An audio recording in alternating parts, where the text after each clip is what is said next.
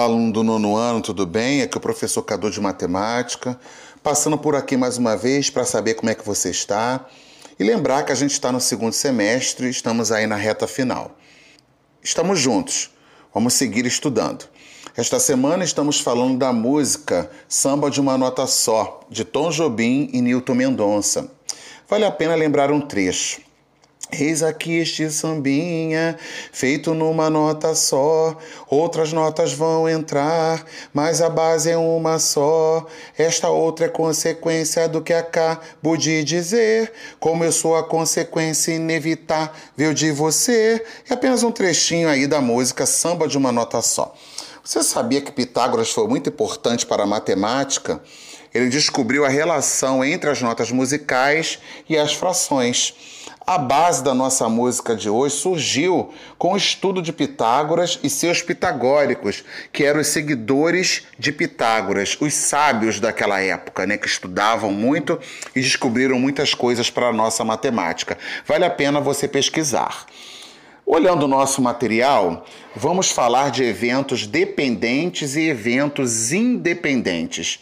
Existe um exemplo lá que diz o seguinte: ao lançar dois dados, Luiz Cláudio deseja que no primeiro dado saia um número ímpar e no segundo dado saia um múltiplo de 2.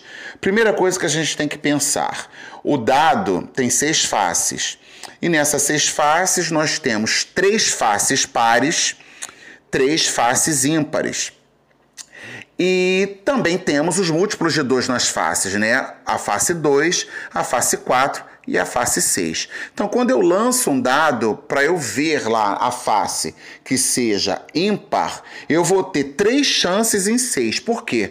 Porque eu tenho três faces ímpares e tenho seis faces no dado. Então, são 3 em 6 para a face ser ímpar. Para a face ser um múltiplo de 2, eu tenho as faces 2, 4 e 6. Então, tenho três faces que são múltiplos de 2 em seis faces que são as faces totais do dado. Então, também tenho 3 em 6. Observe que um evento não depende do outro. Então, a gente tem aí eventos independentes.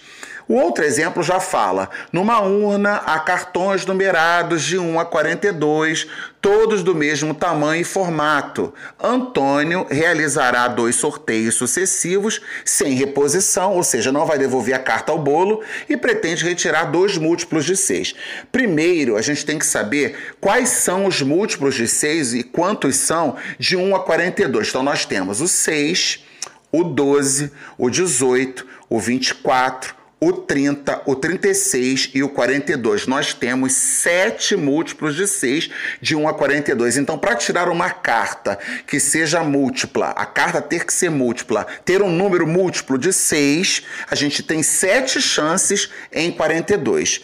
Como ele não vai repor essa carta que ele tirou, qual é a chance da segunda também ser um múltiplo de 6? Então, a gente já não vai ter mais sete chances. Por quê? Porque uma carta que ele tirou já não vai ser mais reposta. Então a gente não vai ter mais 7 em 42, a gente vai passar a ter 6 em 41. Deu para você entender? Um evento, aí nesse caso, está dependendo do que a gente fez no outro evento. Ou seja, o segundo evento, que é tirar a segunda carta, está dependendo do primeiro evento, que é tirar a primeira carta. Deu para entender o que, que são eventos dependentes e eventos independentes? Vale a pena estudar, vale a pena praticar. Então, passei pelo nosso material, que tem muita coisa para a gente fazer.